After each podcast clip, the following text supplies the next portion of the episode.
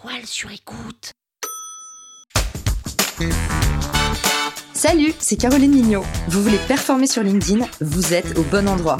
Un épisode par jour et vous aurez fait le tour. Vous allez exploser vos vues. Power Angels.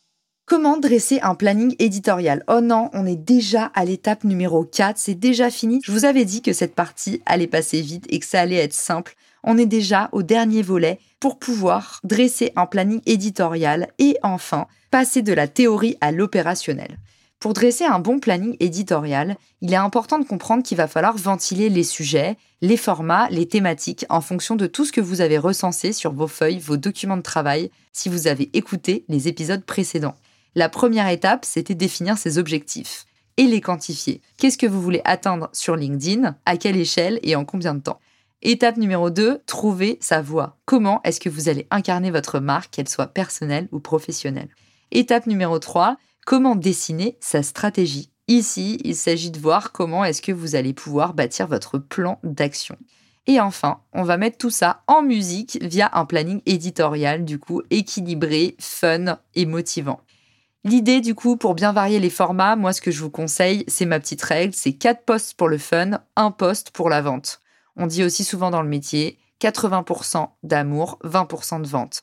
Sur votre planning éditorial, si vous postez du lundi au vendredi, essayez de prévoir au moins un post qui met en avant ce que vous faites. Et encore une fois, dans la mise en avant de ce que vous faites, l'idée c'est pas de mettre un pied dans la porte et de faire de la vente forcée, mais c'est davantage de faire découvrir vos activités via un prisme rigolo. Votre planning éditorial, il doit du coup décliner les thématiques que vous avez identifiées et coller au maximum à la réalité de ce que les gens vivent au sein de votre audience cible, mais aussi à la réalité de l'actualité. Par exemple, est-ce qu'en ce moment, il y a un phénomène dont tout le monde parle, une actualité qui concentre toutes les attentions? N'oubliez pas que LinkedIn, c'est une machine à café virtuelle. Autrement dit, une histoire qui marchera bien dans la vraie vie marchera bien également sur LinkedIn.